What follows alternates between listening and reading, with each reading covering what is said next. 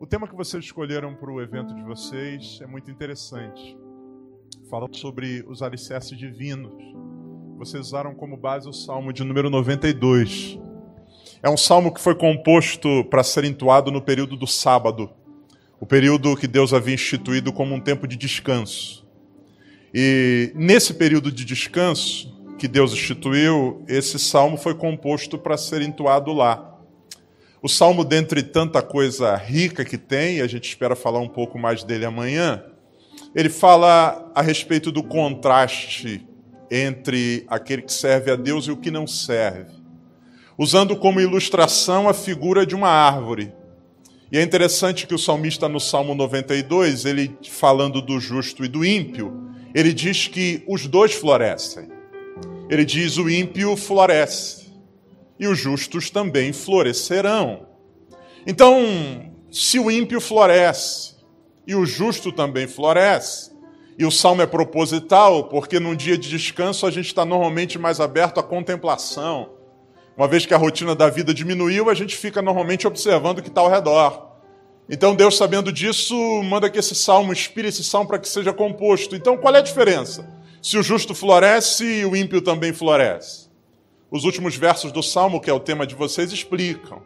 A diferença é a questão da estabilidade, da permanência. Uma coisa é a florada de uma árvore, que, para além de ser um momento onde antecede a geração de frutos, também é um momento onde aparentemente ela fica muito bonita. A primavera nos encanta pela aparência nova que as flores ou que as árvores ganham. Só que a Bíblia diz que o que diferencia justo e ímpios é que enquanto o ímpio floresce e logo a seguir se seca, o justo permanece. E por que permanece? Permanece não porque suas flores são necessariamente diferentes. Permanece por causa da geografia por causa de onde está plantado. Quem permanece é aqueles que, de acordo com o Salmo, foram plantados nos átrios do Senhor. Logo, geografia, onde estou é importante. Onde estou é fundamental. Baseado nisso, abra sua Bíblia, primeiro livro dos Reis, capítulo de número 2. É o texto que eu quero meditar essa noite com vocês. 1 Reis 2. Eu preciso de toda a sua atenção. Essa noite a gente já celebrou ao Senhor com cânticos. Agora vamos com atenção ouvir a palavra. Que ela não apenas toque suas emoções, mas que ela, em nome de Jesus, mude você. O importante não é o que a gente sente na igreja, o importante é o que a gente vai ser depois que o culto termina. E a minha oração é que a gente seja diferente em nome de Jesus. 1 Reis, capítulo 2, versículo 1, a palavra do Senhor diz assim: E aproximaram-se os dias da morte de Davi, e deu ele ordem a Salomão, seu filho, dizendo: Eu vou pelo caminho de toda a terra. Esforça-te e seja homem.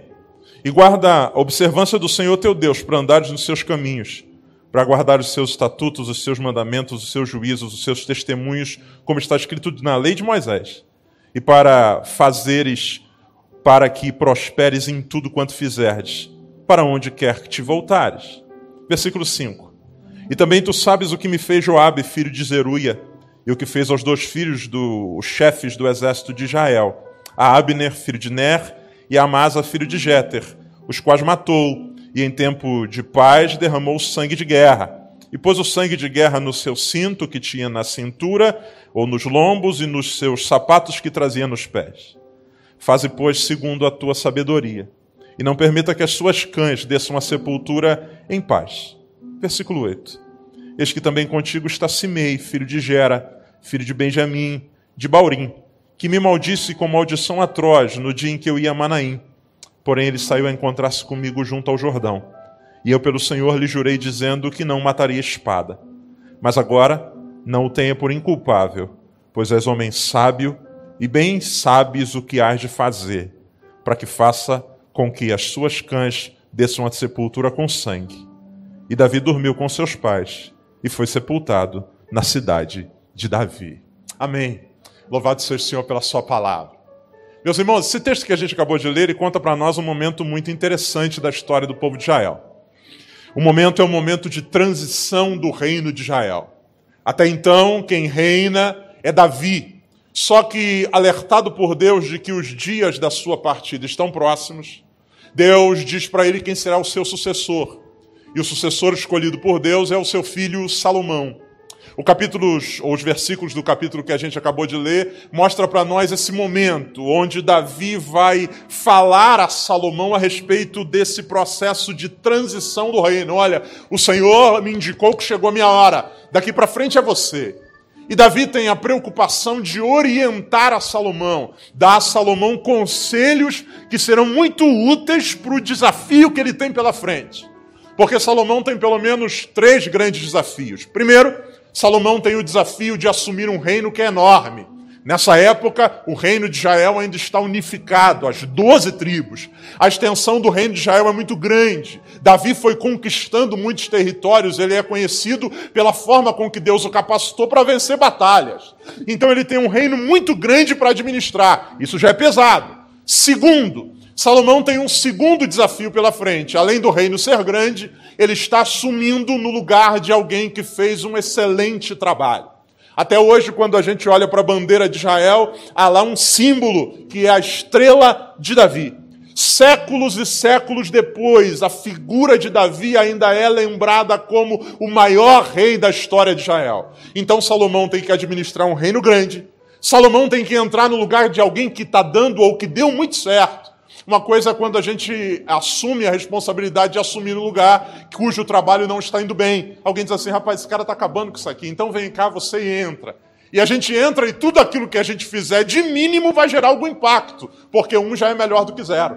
Outra coisa é entrar no lugar daquele que foi chamado o homem segundo o coração de Deus.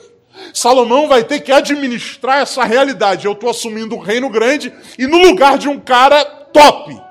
Terceiro, Salomão vai ter que administrar um reino grande, ele vai ter que administrar depois de um cara que está dando muito certo. Em terceiro lugar, esse cara, esse homem, é o seu pai. As comparações serão inevitáveis. Porque, de alguma maneira, muitas vezes, sem nem perceber, a gente acredita que algumas características e forma de ser são transmitidas pelo DNA.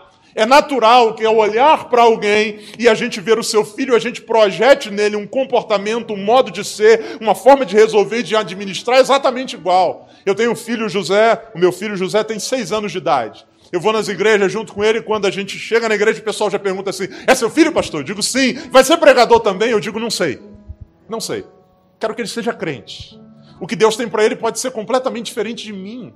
Porque não significa que uma vez que eu seja pastor, meu filho também será. Salomão vai ter que administrar a responsabilidade ou o peso de lidar com comparações. Seu pai não faria assim. Você viu o que ele fez? Rapaz, mas o pai dele não procedia dessa maneira. Davi, sabendo do peso que Salomão vai ter que gerenciar, chama o seu filho e diz: Filho, vem cá. Você vai assumir o trono e eu quero te dar alguns conselhos que vão ser úteis para a sua vida. Em primeiro, Davi constrói uma fala que é recheada de conselhos que estão divididos pelo menos em três partes. Primeiro, Davi dá conselhos a Salomão a respeito do seu caráter.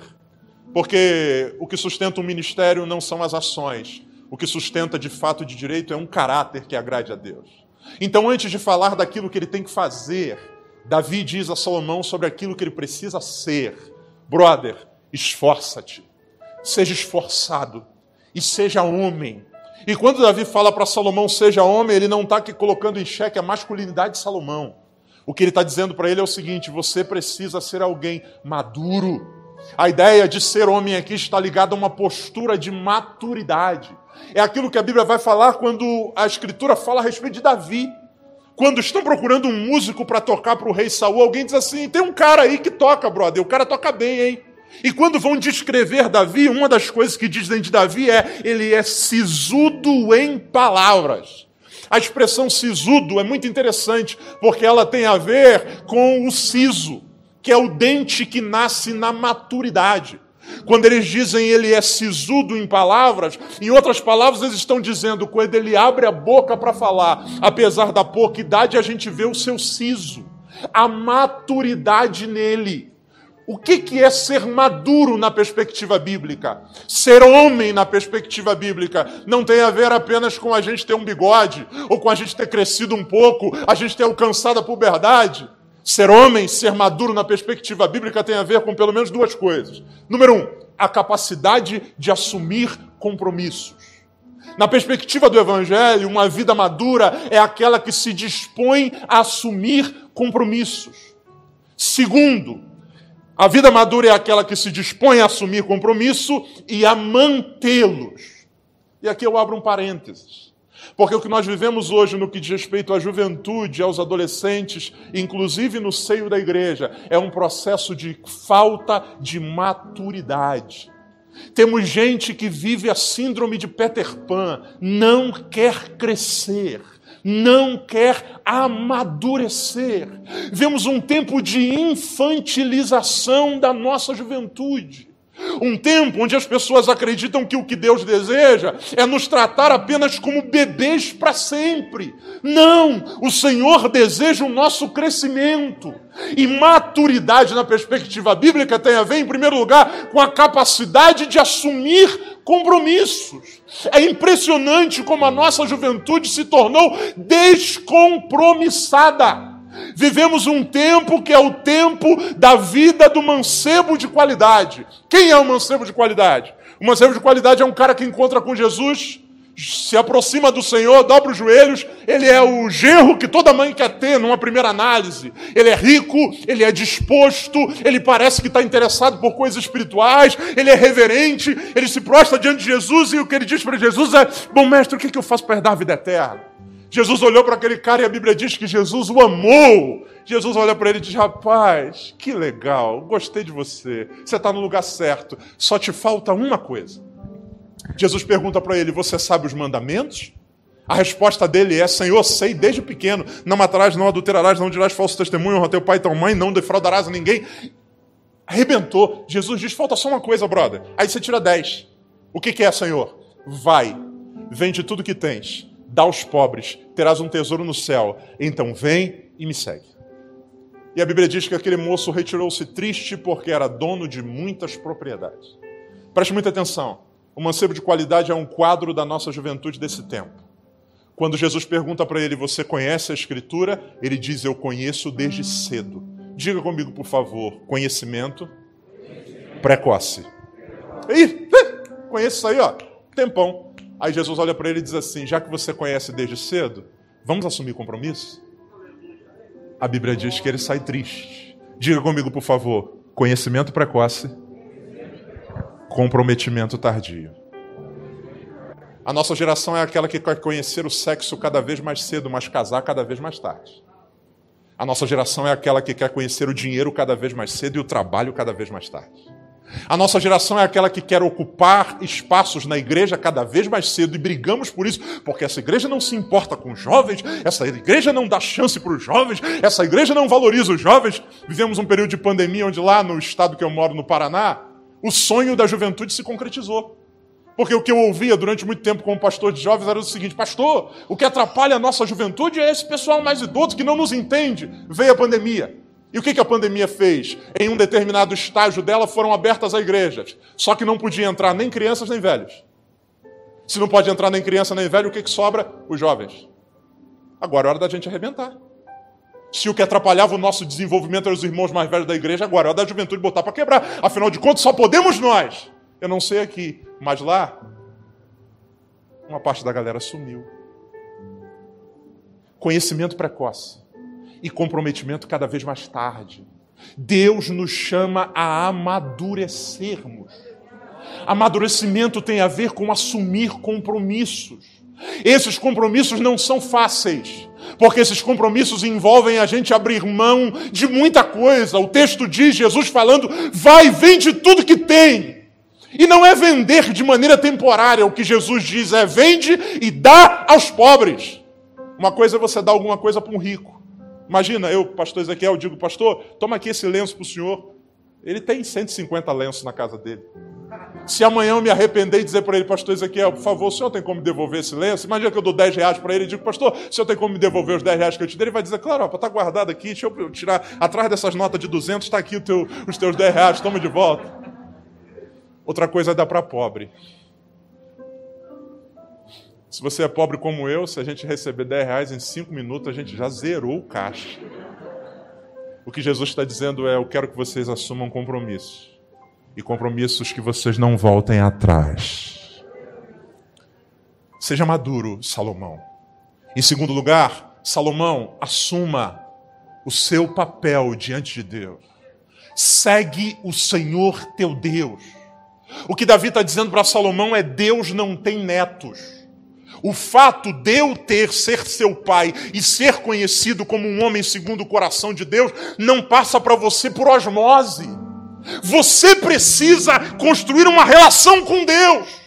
E essa relação se baseia em obedecer os seus mandamentos, as suas leis e os seus estatutos. Salomão, leva a sério tua vida com o Senhor. Jesus diz uma coisa que é sensacional e ao mesmo tempo preocupante. Jesus diz que o reino de Deus não é transmitido de maneira automática, nem no nível mais profundo de proximidade. Jesus falando diz assim: dois estarão numa cama, um espaço dividido. A gente pode estar dormindo de conchinha, eu e minha esposa. A Bíblia diz assim: se os dois não tiverem em comunhão com Deus, um será levado e o outro será deixado. Nós muitas vezes confundimos. O fato de sermos de uma família cristã, o fato de termos pais abençoados, faz com que muitas vezes a gente descanse. E a gente acredita que pode surfar na onda de uma família abençoada. Ei, meu moço, minha moça, assim como Davi disse a Salomão, eu digo a você: segue os mandamentos do Senhor teu Deus. Caso contrário, a gente vai viver uma vida superficial. Caso contrário, vamos viver uma vida e que me preocupa muito como líder de juventude. Nós temos hoje uma geração que, em alguns níveis, muito menos espiritual do que a anterior. Que legado nós estamos transmitindo? Para os nossos filhos, o que, que nós vamos falar a respeito da nossa juventude? Que experiência nós vamos contar aos nossos filhos? Porque deixa eu dizer uma coisa para você: Deus não espera dessa geração exatamente igual tudo à geração anterior. À medida que o tempo vai passando, Deus respeita a cultura, Deus respeita conceitos, Deus respeita a nossa forma em alguns níveis, se a gente está fundamentado na Sua palavra. É como uma casa. Olhe para essa construção aqui. Nós temos visivelmente pelo menos três estruturas aqui. Primeiro, o chão. O chão. O chão, as bases têm como característica uma coisa: serem rígidas. Ninguém quer pisar num chão de gesso. Não, isso aqui precisa ser concreto. Precisa ter armação de ferro, sustentação. Segundo, nós temos as paredes. A principal característica das paredes precisa ser a sua retidão. Porque se a gente tem uma parede torta, a estrutura inteira pode ser comprometida. E terceiro é o teto. No teto se permitem coisas que não se permite no chão. Porque o teto, pela posição que ocupa, nele a gente pode botar algumas decorações que a gente não coloca no teto. Nele a gente coloca luzes que a gente não coloca no teto. Nessa estrutura a gente pode ver aqui pelo menos três gerações da igreja. A primeira geração é a geração dos nossos fundadores, que precisavam construir bases sólidas, por exemplo, da nossa denominação Assembleia de Deus. E por isso, homens que foram conhecidos e mal interpretados por muitos pela sua rigidez. Só que eles estavam construindo um chão sólido para a gente poder pisar hoje.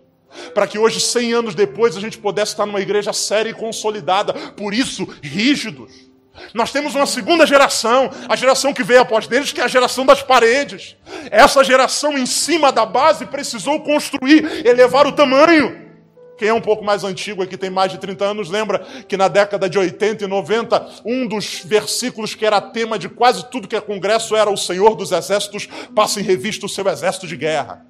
Falamos muito sobre retidão naquela época, porque estávamos construindo paredes. Hoje, a nossa geração é a geração do teto.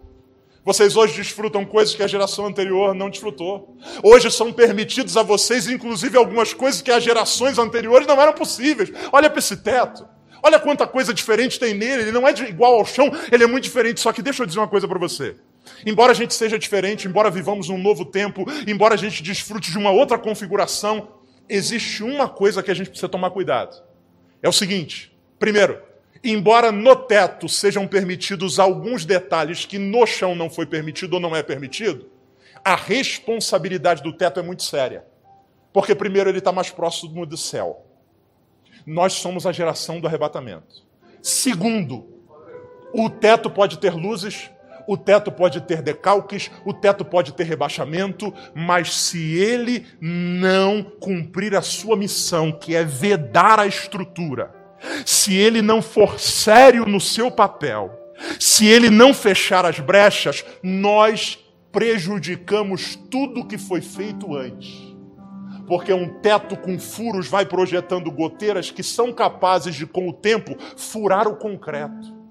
Você já viu uma gota de uma gota d'água que fura concreto? Se nós não acordarmos para nossa responsabilidade. Achei interessante, ninguém aqui hoje da juventude foi imposto que deveria, por exemplo, estar de terno e gravata, beck e chapéu. Isso nos diferencia da, da geração anterior. E não tem nada de errado nisso, mas deixa eu dizer uma coisa para você. Não importa necessariamente na festa qual é a roupa que a gente vai usar, mas a gente não pode deixar de se vestir de santidade. Não importa o estilo de música que cantaremos, mas não podemos nos afastar do louvor sincero a Deus. Não importa se no nosso congresso a gente vai ter luzes, não importa. Só que nós não podemos negligenciar o nosso papel sob o risco de essa geração que está tão preocupada com aparência, se não cuidar o coração, prejudicar tudo que foi construído antes. Você pode dizer amém? amém? Apertar só um pouquinho mais, tá bom? Vamos junto comigo. Você já vai entender onde eu vou chegar. Deus diz, por meio de Davi a Salomão: esforça-te, busca o Senhor teu Deus. Em terceiro lugar, Davi dá a Salomão conselhos práticos. Salomão, você sabe, você precisa se esforçar, você precisa ser homem, você precisa buscar Deus. E agora eu vou te dar, brother, aqui uma lista de coisas que você precisa fazer. E aí Davi diz a Salomão: Salomão, no meu reino tem dois caras que me deram muito problema e eu não tive condições de, em vida, eliminá-los. Mas como você está assumindo, eu quero que você faça isso por mim. Eu imagino Salomão pegando um papel e Davi dizendo para ele assim: em primeiro lugar, anote um nome: Joabe. Quem foi Joabe? Joabe foi durante muito tempo o chefe do exército de Davi. Joabe foi o cara que foi o capitão do exército de Davi, muito útil para Davi. Só que Davi vai dizer uma coisa a respeito de Joabe. Davi vai dizer que aquilo que Joabe fazia passou a fazer parte daquilo que ele era. Joabe passou a guerrear tanto que a guerra passou a fazer parte do seu coração. Davi diz assim: Joabe derramou sangue de guerra em tempo de paz. Pô, estava tudo tranquilo em Israel. Todo mundo na boa. Joabe resolve se vingar. E Joabe se tornou um homem sanguinário. A Bíblia diz que Joabe matou um homem de forma tão cruel que a expressão bíblica poética é: o sangue se pegou no cinto que trazia nos lombos e nos sapatos que trazia nos pés. O que, que Davi está dizendo? Ele matou a queima-roupa ao ponto do sangue ter espirrado. Não foi uma luta igual, foi uma morte abrupta. Davi diz para Salomão assim: anota o nome do Joabe. Esse cara não pode sobreviver, eu quero que ele morra. Pô, não, fechado. Segundo nome, anota aí. Tem um camarada no meu reino chamado Simei. A gente só entende quem é Simei quando a gente vai para 2 Samuel capítulo 12. Davi está enfrentando um, momento, um dos momentos mais difíceis da sua vida. O reino de Israel está sendo tomado por Absalão, que é o seu filho que criou uma rebelião. Davi resolve sair de Israel e vai em direção à região de Baurim, da tribo de Benjamim, que é onde veio o rei Saul. Davi está andando tranquilo, no meio desse processo de fuga, a Bíblia diz que tem um homem lá chamado Simei. Esse homem sai de casa e a palavra de Deus diz que ele começa a xingar Davi. Bem feito, é isso mesmo. Finalmente alguém tomou o teu reino das tuas mãos. A Bíblia diz que ele chuta a terra. A Bíblia diz que ele joga poeira contra Davi. Parece o, o Kiko. Gentalha, gentalha, gentalha. Ele vai jogando as coisas em Davi. E a palavra de Deus diz assim: Simei amaldiçoava Davi, ainda que os seus valentes estivessem ao seu lado. O Simei é muito louco, cara, ele é chupeta da ideia. Ele está amaldiçoando o rei de Israel, e a Bíblia diz que Davi está com os seus valentes. Quem eram os valentes de Davi? Os valentes de Davi eram o batalhão de operações especiais do exército de Israel. A Bíblia fala, descreve de forma detalhada pelo menos três deles. O primeiro deles, um cara chamado José Bassebete, também conhecido como Jabezão. A Bíblia diz que um dia ele estava de boa, alguém resolveu armar uma treta com ele, ele pegou uma lança e num dia só ele feriu 600 homens de uma vez. Depois assistiu uma série do Netflix, tomou um Guaraná e foi dormir. Na maior tranquilidade. O segundo é um cara chamado Eleazar. A Bíblia diz que esse cara era tão sinistro que ele lutou, lutou, lutou, tanto que a espada grudou na mão dele e não solta mais. Pai do Senhor, irmão, ah, não, desculpa, pega nessa daqui que a espada está aqui. O cara é sinistro. O terceiro é um cara chamado Samá ou Shimea. A Bíblia diz que Samá, a expressão bíblica é linda. A Bíblia diz assim: Samá tinha um pedaço de terra cheio de lentilhas. Não é plantação, um pedaço de terra. Sabe, no fundo do quintal, um negocinho onde plantou lentilha? Eu não sei aqui em São Paulo, mas lá em Londrina, antes da pandemia, meio quilo de lentilha custava um real e pouco. A Bíblia diz que os filisteus vieram e foram mexer na lentilha do Samar. Aí o Samar olhou e falou: pô, minha lentilha não, velho. Você lutaria por alguma coisa que custa um real e cinquenta? A Bíblia diz que ele saiu de casa, se colocou no meio do campo e matou todos os filisteus por causa da lentilha. Davi está cercado desses caras e tem um maluco xingando Davi. Davi diz: Não, não vão matar ele não. O tempo passa, Davi vai morrer, chama o Salomão e diz assim: Lembra do Simei, aquele doido? Eu quero que você o mate. E há um detalhe no texto: o texto diz assim: Não permita que a sua cabeça desça à sepultura sem sangue. O que, que Davi está dizendo? Esse cara não pode morrer de morte natural. Ele não pode morrer sem sangue. Eu quero que você derrame o sangue dele. Salomão anota, Davi morre, Salomão assume o trono. No que Salomão assume o trono, o capítulo mais abaixo, por conta do nosso tempo, eu estou correndo, ele diz que Davi mata Joabe, executou o primeiro da lista. E aí chega o momento em que Davi vai tratar com Simei. E aqui eu queria chamar a sua atenção, pelo amor de Deus.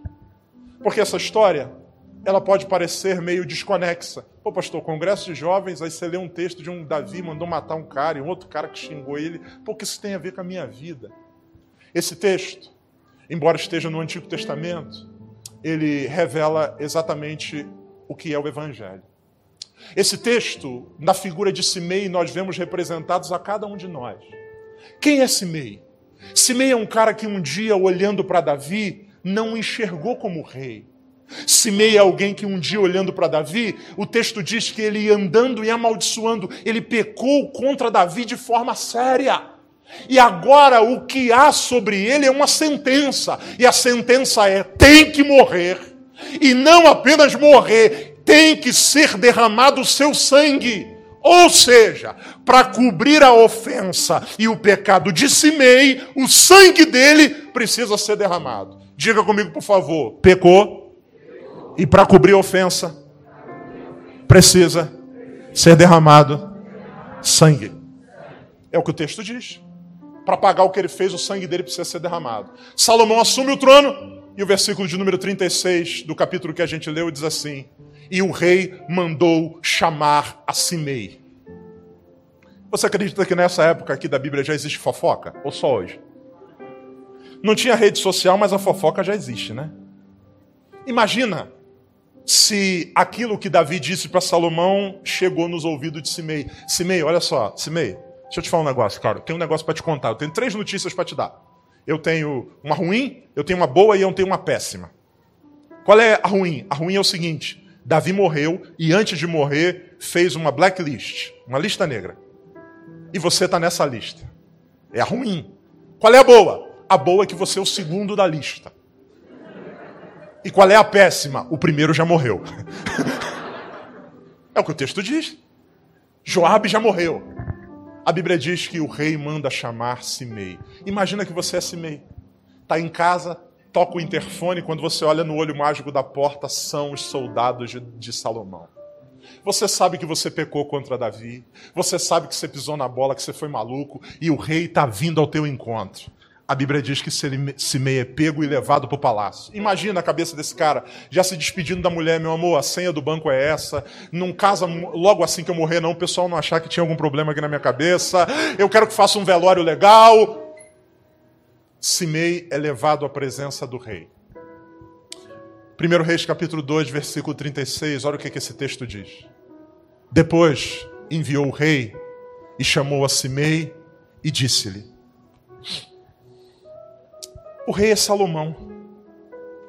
O que, que Salomão era de Davi, gente? O que, que Salomão era de Davi? Diga comigo assim, por favor. Simei pecou contra Davi. Diga, pecou contra o pai. Diga assim, agora está entregue nas mãos do filho. Pecou contra o pai? A sentença é sangue, mas eu não vou te sentenciar, não. Você está entregue ao meu filho. A Bíblia diz que o filho do rei, que agora reina, manda chamar Simei. Simei entra na presença do rei tremendo, porque ele sabe que pecou contra o pai. E agora está diante do filho. O rei olha para ele e diz assim: edifica uma casa em Jerusalém. Você consegue perceber o que está aqui? O que está aqui é a história de todos nesse auditório. Todos nós, independente da idade. A Bíblia diz que todos pecamos contra Deus. Na dureza do nosso coração, na nossa ignorância, na nossa soberba, todos nós pecamos. Mas Deus é tão bom que nos entregou na mão do seu filho. A sentença diz a Bíblia que o salário do pecado é o quê? Morte. E morte de sangue, porque o que redime o pecado é o sangue derramado. O rei que recebeu a ofensa, que é Davi, diz: O meu filho vai tratar de você. E a Bíblia diz que esse homem que pecou contra o pai, agora está diante do filho. E diferente do que todo mundo poderia imaginar, o filho não o mata, o filho age de misericórdia para com ele.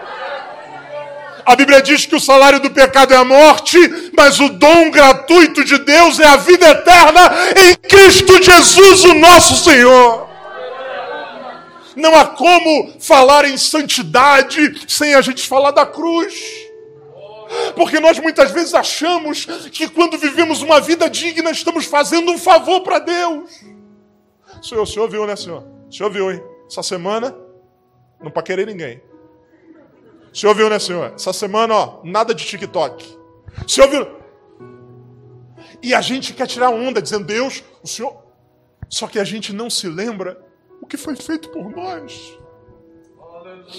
Tudo que eu faça não se compara ao que ele fez. Eu estava destinado à morte, mas ele me entregou na mão do seu filho Jesus Cristo e o seu filho me perdoou, bendito seja Deus. O filho diz para ele: constrói uma casa. E é interessante que ele apenas não dá a Simei uma nova oportunidade de vida. Você conhece gente que diz assim: Eu até perdoo, mas não quero ver nem pintado de ouro na minha frente. Eu até perdoo, mas. Ô, Simei, você já ouviu falar de Rondônia? Então vai para lá, brother. Não quero nem te ver. Amapá, que nem luz tem agora nesse período. O que o rei diz para ele é: constrói uma casa. Aonde? Em Jerusalém. Jerusalém é onde o rei mora. A gente muitas vezes não faz noção do que a gente vive hoje aqui. Todos nós que merecíamos estar mortos por causa dos nossos pecados, fomos perdoados. E não apenas perdoados, o Senhor nos chamou para morar do lado dele. Jerusalém. Jesus disse em João capítulo 14: Não fiquem preocupados, não. Não se turbe o vosso coração, credes em Deus, crede também em mim. Na casa de meu pai há muita morada, eu vou levar vocês para que onde eu estiver vocês estejam também. O Evangelho não tem apenas a ver com uma nova vida solta no mundo, o Evangelho é uma nova vida desfrutada perto do Senhor. Isso é maravilhoso. Cara, mora aqui, brother. Imagina o Simei voltando para casa e o pessoal dizendo assim: oh, Tu não morreu, não? Não, claro que eu não morri, pô. Não posso falar muito com vocês, não, porque eu estou preparando minha mudança. Mas para onde que o rei te mandou? Ah, desculpa aí, foi mal. Não queria falar, não. Fala aí, cara, para onde você vai? Jerusalém. Me respeita, hein? A partir de agora, eu moro onde o rei mora. A gente pode ser chamado filho de Deus. A gente pode ser chamado filho do Senhor. A gente pode entrar num lugar como esse e não ter medo da morte. A gente pode entrar aqui e dizer: Eu estou na casa do meu pai. Isso é maravilhoso. O rei diz para ele: Tu não vai morrer, não, brother. Eu estou te dando uma nova chance, estou te dando uma nova vida. Você pode construir uma casa em Jerusalém. Porém, versículo de número 36. Tem como colocar para mim? Depois enviou o rei e chamou a Simei e disse: Edifica uma casa em Jerusalém e habita aí. Próximo. Será que a gente pode ler juntos esse texto? Um, dois, três. E daí.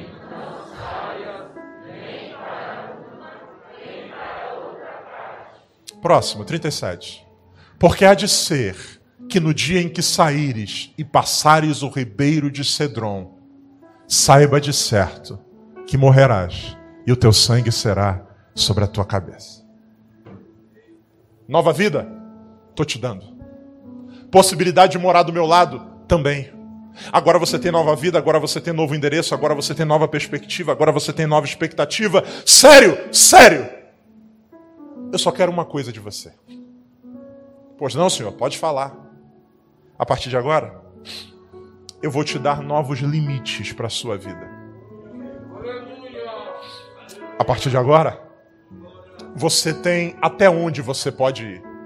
Sabe o ribeiro de Cedron? Sei. Não passa dele. Porque o dia que você passar, a vida se transforma em morte para você. A palavra Cedron em hebraico significa escuro ou turvo. Alguns a traduzem inclusive como trevas. O que o rei disse para Simei foi: Eu te dou uma nova vida mas nessa nova vida você tem novos limites. O rei não disse para ele, você tem que fazer. Não, o rei disse, você sabe até onde você pode ir. E sabe até onde você pode ir? Você vai até onde as trevas começam. Quando as trevas começam, você volta. Diferente do que o mundo pensa, a vida de um jovem cristão não é uma vida amarrada, é uma vida livre. A gente pode assistir Netflix? Pode. A gente pode namorar? Pode. A gente pode ir no cinema? Pode. A gente pode, a gente pode um monte de coisa. Sabe o que, que diferencia a gente de um mundano? É que por causa da nova vida em Cristo Jesus, a gente sabe até onde a gente pode ir. Eu estou curtindo minha série até o momento que a tela se enche de trevas. E quando as trevas aparecem, é hora de eu dizer: desliguei. Por quê? O Senhor disse que eu não posso passar daqui. Eu namoro, mas no momento que o namoro começa a ficar quente, a gente percebe que está rompendo os limites, é hora da gente dizer: dá licença, varoa, dá licença, varão. O Senhor disse que se a gente quer ser feliz, a gente não pode ir além daqui. Novos limites.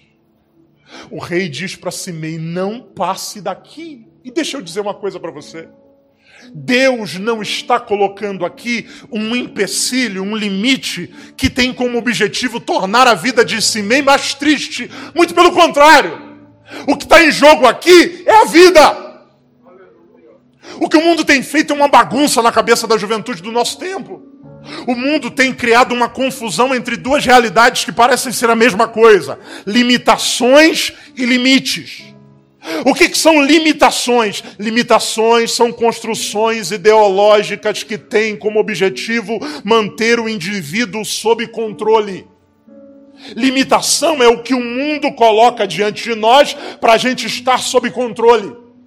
Limites são marcos estabelecidos por Deus para a conservação da vida. Contra as limitações, nós temos que lutar. Por exemplo, machismo é limitação. O machismo É dentre tantas coisas uma filosofia idiota que diz, por exemplo, que uma mulher tem um lugar de inferioridade. Ah, não, você não passou no concurso, não, no vestibular, não? Ah, também, mas como mulher você ter terminado o primeiro grau já é muita coisa. Machismo.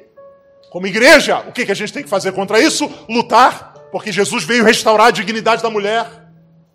Feminismo é limitação. Preconceito racial é limitação. Ah, não, mas você chegou nesse posto? Pô, para você ter chegado aí tendo essa cor da pele. Pô, mas você chegou nesse lugar? Ah, mas Pô, já é muita coisa, afinal de contas, onde você nasceu, a igreja tem que lutar contra isso. Como jovens, eu não posso me conformar com limitação. Porque Deus diz na Sua palavra que nele eu posso todas as coisas. Porque é o Senhor que me fortalece. Uma coisa é limitação, outra coisa é limite. Lembre-se de Gênesis. Deus criou o mundo, criou um jardim e colocou um casal lá dentro. E Deus disse para eles: aqui não tem limitação. Comam livremente do que quiserem. Se gente quiser comer manga com mamão, pode? Pode. E se quiser comer quiabo com abacate, pode? Pode. Rúcula com laranja, pode? Pode. Não tem limitação. Comerás livremente de toda árvore do jardim. Sério, sério, a gente pode fazer tudo? Pode. Deus diz assim: só tem um limite. E o limite é: não toquem na árvore do conhecimento do bem e do mal. Sabe por quê? O dia que vocês tocarem, vocês põem em risco a vida de vocês. Limites são marcos estabelecidos por Deus para a preservação da vida. Machismo e feminismo é limitação. Gênero é limite. Gêneros são marcos estabelecidos por Deus para a limitação da vida. A Bíblia diz que Deus fez macho e fêmea. Isso é limite. Que se nós rompermos, nós estamos colocando em risco a vida que se sustenta debaixo dos mandamentos do Senhor. Ouça com muita atenção, amado meu jovem, minha jovem que está aqui. Talvez você veio preparado para ouvir uma palavra, mas eu quero sair daqui voando. Deus me trouxe essa noite para colocar seus pés no chão, para abrir sua mente. A gente celebrou, agora é hora de celebrar, é hora de com o cérebro a gente mastigar de verdade da palavra de Deus. Porque o que nos mantém de pé nesse mundo maluco não são as experiências que a gente sente. O mundo oferece muitas experiências sensoriais. O que nos mantém de pé é a palavra de Deus. E ela não muda. Se você quer ser alguém bem-sucedido, meu irmão, se apegue à palavra. Se apegue ao que Deus disse. Vivemos uma geração que é guiada por youtubers. Vivemos numa geração que é criada por modas. Vivemos uma geração que é criada por aplicativos. Quando Deus nos chama a respeitarmos o limite da Sua palavra. Salomão não coloca uma escolta ao redor de Simei. Simei, tá vendo esses dois caras aqui? Se tu pisar fora da bola, eles te passam. Salomão diz assim para ele: ouça a minha palavra e obedeça. O Evangelho não constrói para nós muros. O Evangelho nos dá uma consciência que faz a gente lembrar do que Deus disse. E em gratidão ao que Deus disse, e em gratidão ao que Deus fez, eu digo: eu não posso ir além. Ouça. O rei diz para ele: não passa o limite, não. Ele diz assim: sem problema nenhum. O versículo a seguir diz: E Simei disse: Boa essa palavra. Lógico, boa. O cara ia morrer, recebeu nova vida, um novo lugar para construir, mora em Jerusalém. O rei disse: Não passe o ribeiro de Cedron. Ele disse: Nem gosto de água. Não gosto. Não curto. E a Bíblia diz assim: E Simei ficou em Jerusalém muitos dias. No versículo a seguir, a Bíblia diz assim: Passado três anos, um servo ou dois servos de Simei fugiram para Gade Preste atenção. Nesses dois versículos parece que há uma incoerência, mas na verdade há uma diferença de foco ou de visão narrativa. No primeiro versículo a Bíblia diz assim: Simei ficou em Jerusalém muitos dias. E no segundo versículo a Bíblia diz: Simei ficou em Jerusalém três anos. No primeiro versículo é como se Simei estivesse olhando para o tempo. E sabe o que, que ele diz? Ficou ou estou em Jerusalém muitos dias. Do outro lado, é Deus contando o tempo. E a Bíblia diz assim: Simei ficou em Jerusalém três anos. Três anos na vida de um adolescente jovem é um período significativo. É um período que normalmente marca mudanças de ciclo. Quando a gente tem nove e passa para doze, três anos, a gente entra na pré-adolescência. De 12 mais 3 para 15, principalmente para as meninas, é uma idade marcante é quando a gente se torna debutante. De 15 mais 3, 18, a gente entra na maioridade. 18 para 3, 21, a gente entra na maioridade plena. E se a gente for nessa brincadeira de 3 em 3, a gente chega a 30. Que é a ideia que a Sandy disse: a gente é jovem para ser velho e velho para ser jovem. É uma nova mudança de fase. Sabe qual é o problema de muitos de nós? Quando as mudanças de fase acontecem, a gente olha para o que está vivendo e diz assim: Eu estou na casa do Senhor há muitos dias. Faz tempo demais que eu estou aqui, hein? Caramba, hein? Desde quando eu era criança, minha mãe me trazia para a escola dominical. Pô, já estou com 16 anos. Olha quanto tempo eu estou aqui, ó. Muito tempo. E na nossa cabeça o diabo diz assim: você está desperdiçando sua juventude. Olha quanto tempo você está perdendo. Enquanto isso, a galera está botando para quebrar. Enquanto isso, o mundo está aproveitando. Depois de um final de semana de congresso como esse, se a gente tivesse em aula, talvez a gente entraria na sala e o pessoal diria assim: Ei, o que você fez no final de semana? Alguém diria assim: Rapaz, esse final de semana quase tive um como alcoólico, caí virado no chão. E aí, como é que foi esse final de semana? Rapaz, nem lembro, eu beijei tanta gente que eu até perdi a conta. E você, como é que foi o teu final de semana? Eu estava no congresso em Alphaville. E sabe qual é a ideia que algumas vezes passa para nós? Estou aqui há muitos dias. Faz muito tempo, hein? Será que não está na hora de eu dar um voo em novos ares? Será que não está na hora de eu experimentar coisas novas?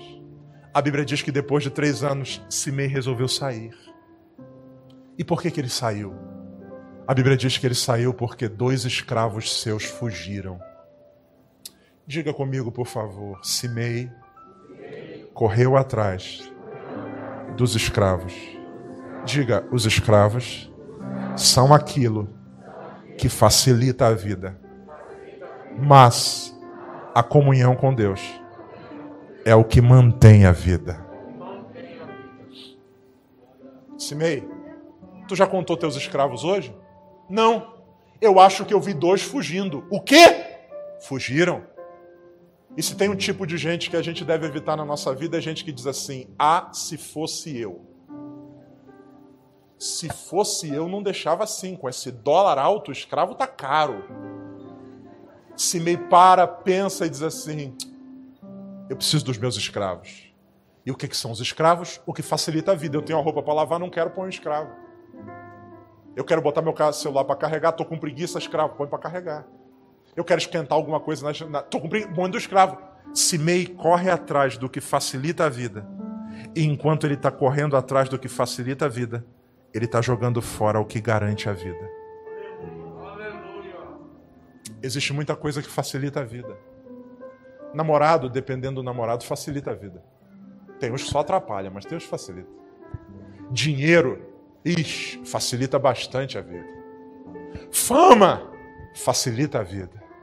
Só que a única coisa que mantém a vida é a comunhão com Deus. Não troque o que facilita a vida pelo que mantém a vida. Simei vai e volta. E quando ele volta, o texto diz assim: O rei mandou chamar Simei. Simei é chamado à presença do rei. Quando chega diante de Salomão, Salomão diz para ele assim: Eu sei onde você foi. Por que você saiu de perto de mim para ir atrás dos seus escravos? E a Bíblia diz que o texto que começa com um homem ganhando vida nova, termina com um homem sendo morto, porque não obedeceu a palavra de Deus. Alicerces. Alicerces é aquilo que a gente não pode mexer porque tudo está construído sobre isso. Meu moço, minha moça, o que garante a nossa vida de pé não é o quanto de grana a gente tem para bancar nossa educação, não é o quanto de fama a gente tem para nos projetar, o que nos mantém de pé é o Senhor. Quanto mais perto do Senhor a gente está, mais vivo a gente se sente. Quanto mais perto do Senhor, mais próspero a gente se torna. O salmista no Salmo 1 diz que a árvore que vai florescer é aquela que está plantada junto ao ribeiro de águas.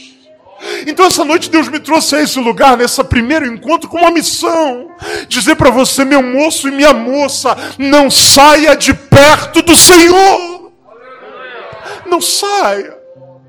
A grande mentira que Satanás tem contado ao longo dos tempos é: sua felicidade não cabe nos limites de Deus. Ah, Deus falou que você não pode sair daqui, não? Ah, deixa eu te contar um negócio, cara. Acabou de inaugurar lá do outro lado do Ribeiro de Cedrão um condomínio top, cara. Piscina aquecida, academia, tem até cinema 4K. Mas que pena, você não pode sair daqui. Lá é sensacional. Você lembra o que a serpente disse para Adão e Eva? Vocês podem comer de tudo? Podemos. Só não podemos daquela árvore. Ah, então vocês não sabem o que é felicidade. Porque o dia que vocês comerem daquela árvore, vocês vão sentir o que vocês nunca sentiram na vida. O diabo vai o tempo inteiro dizendo para nós: sua felicidade não cabe nos limites da palavra de Deus. Ou seja, você quer ser bem sucedido como empresário? Você precisa romper limites. Se você não fizer esquemas, você não vai ser feliz. Você quer ter um casamento legal, quer ter uma pessoa que te ame, você precisa, se você namorar de acordo com o que a palavra de Deus diz, não tem graça. Agora, se você romper os limites, aí você vai experimentar um prazer, aí você segura essa menina, aí você segura esse rapaz. Você quer ser um pregador? Se você pregar só a palavra, o pessoal vai sentir até sono te ouvindo, mas se você inventar que tem anjo voando, se você gritar um pouco, aí você vai ser famoso. O diabo está o tempo inteiro dizendo para nós, vá além dos limites. Só que o que Deus nos chama hoje é fique onde eu te chamei para estar. Eu termino lembrando a vocês da história de Jó. Jó é um homem que construiu sua vida dentro de quatro limites, um quadrado.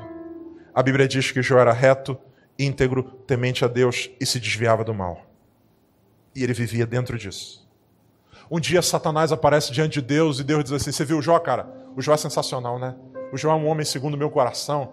O diabo diz para ele assim: Mas é claro. Sabe qual é o problema de Jó? Tu o cercaste. Essa é a expressão do diabo. Não é que ele não sai porque não quer, ele não sai porque não pode. Se o Senhor deixar eu tirar tudo de perto dele, o Senhor vai ver que ele vaza. Deus diz: pode descer.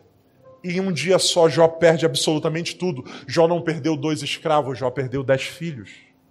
Jó não perdeu dois escravos, Jó perdeu a fazenda inteira. E o diabo está dizendo assim: ele vai sair, ele vai sair, porque tudo se foi e ele vai também.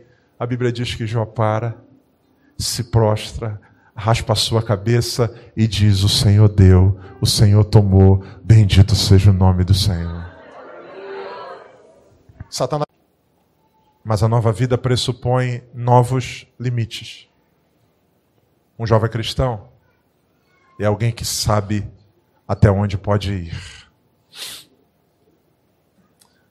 A derrota da nossa vida começa quando a gente começa a brincar com os limites de Deus.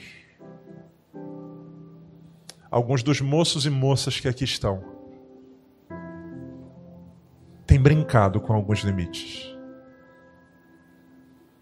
Tentado ver até onde dá.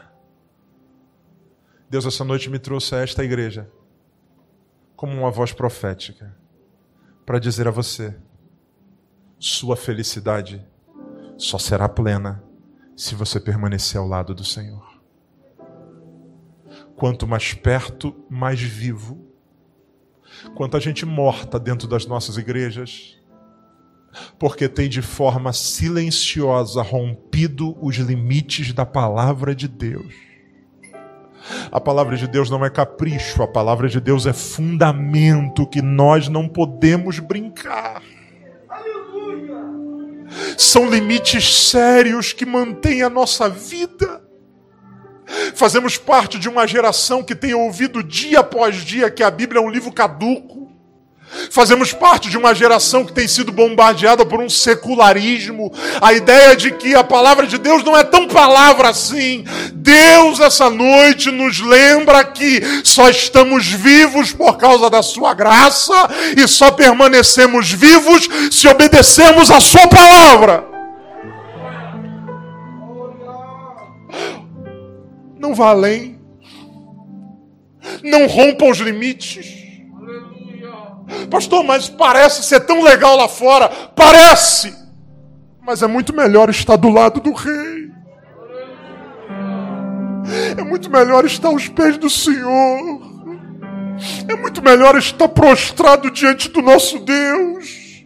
Porque quem está perto de Deus nunca lhe faltará pão. Quem está perto de Deus nunca lhe faltará prosperidade. Quem está perto de Deus nunca sofrerá de solidão.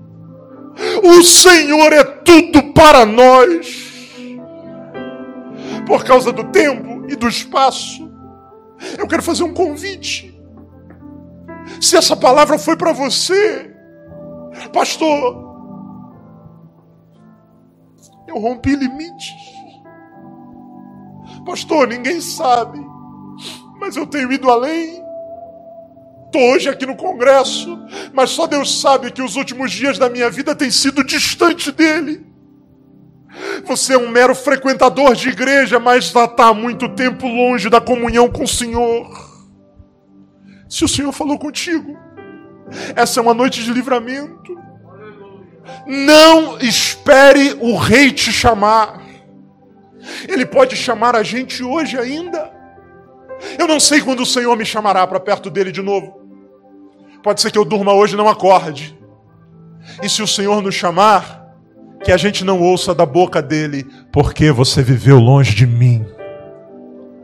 Se Deus falou com você, se essa palavra foi para ti, e você quer dizer hoje, Senhor, antes que o Senhor me chame, eu estou correndo de volta para Jerusalém. No lugar onde você está, eu queria que você dobrasse os seus joelhos. Se essa palavra foi para você, Pastor, Deus falou comigo. Eu tenho vivido uma vida distante do Senhor. Sou frequentador de igreja, mas nos últimos tempos eu tenho me afastado do Senhor. Não tenho vivido tão colado dele, não tenho vivido tão próximo, não tenho sentido a presença, não tenho estado aos pés. Essa é uma noite que Deus espera você voltar correndo para Ele. Se Deus falou com você, dobre seus joelhos onde você está. Pastor, se eu dobrar, o que, que vão pensar de mim? Vão pensar que você quer melhorar e não tem nada melhor do que isso. Tem como? Se Deus falou, se Deus não falou, amém. Mas se Ele falou com você, não saia daqui essa noite sem renovar tua aliança com o Senhor. Dizer, Senhor, eu fui para longe, mas hoje eu quero voltar em nome de Jesus. Eu quero ficar coladinho com o Senhor, eu quero ficar grudado com o Senhor, eu quero ficar prostrado aos teus pés, porque aos teus pés é o melhor lugar para se estar. Deus falou com você? Dá para os seus joelhos. Vamos orar, igreja. Eu não quero orar por você, eu quero orar com você, porque eu também preciso dessa oração. Pai querido, em nome de Jesus, a tua palavra não volta vazia. Tenho certeza que teu Espírito está entre nós. Já celebramos, e esse é o momento de te ouvir, Deus. Quando esse culto começou, alguém orou dizendo: não o que queremos, mas o que precisamos ouvir. Senhor, em nome de Jesus, Olha para esses joelhos dobrados, Senhor. De gente que tem vivido longe, de gente que com o tempo foi se afastando, de gente que foi tomando distância do Senhor.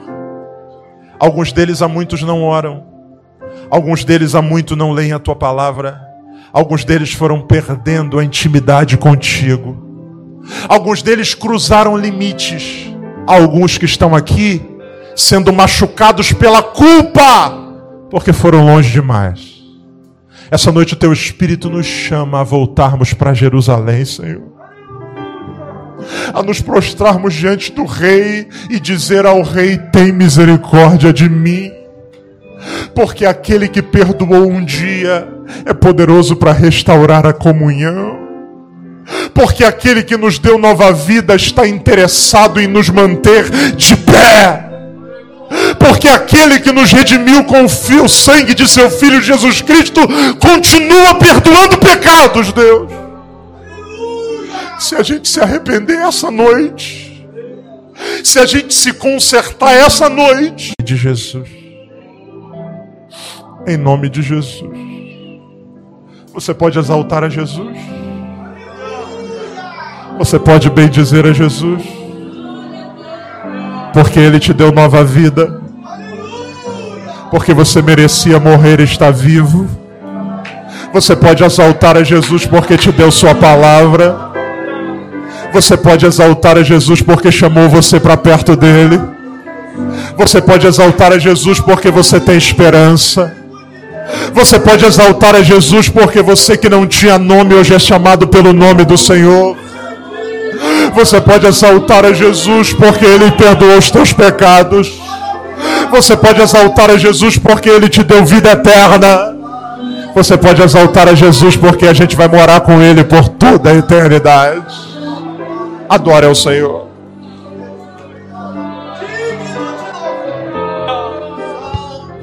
Adore ao Senhor nessa noite. O altar ainda está aberto. O altar está aberto. É noite de você se render ao Senhor. O Abidiel e o Abimael vai louvar ao Senhor. E enquanto eles louvam, o altar vai estar aberto. Se essa palavra falou ao teu coração, e você necessita de estar mais próximo do Senhor, vem até o altar que nós queremos orar por você. Vem até o altar, eles irão louvar o Senhor.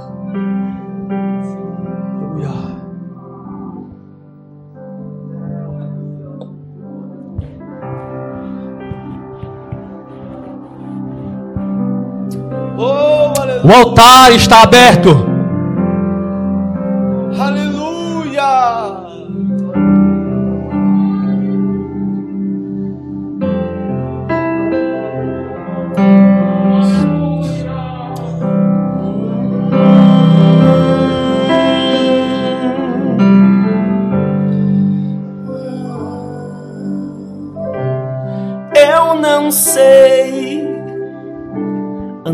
Sozinho com as minhas forças. Eu não consigo. Eu preciso ser guiado por ti. Preciso ser ajudado por ti. Preciso ser alimentado por ti. Senão eu não vou conseguir. Socorro uma criança de colo que precisa da mãe para o alimentar. Eu sou como a criança de colo que precisa ainda da mãe para andar. Eu sou como a criança de colo que precisa da mãe para lhe premachar. Eu sou como uma criança de colo que precisa ainda da mãe pra criar, significando que eu sou vulnerável às coisas do mundo. E pai, no seu colo seguro estou. Me ajudar a prosseguir. Com as minhas forças eu não vou conseguir mas com tuas forças eu chego aí. Com as minhas forças não consigo nem andar, mas nos teus braços eu vou caminhar. Andando sozinho não chego a lugar nenhum. Mas se o Senhor está comigo, eu vou fio. Se tu me abraçar do outro lado, eu vou chegar. E o hino da vitória nós vamos cantar no céu nós vamos cantar. No céu, nós vamos cantar. No céu, nós vamos cantar. O hino da vitória, nós vamos cantar. No céu,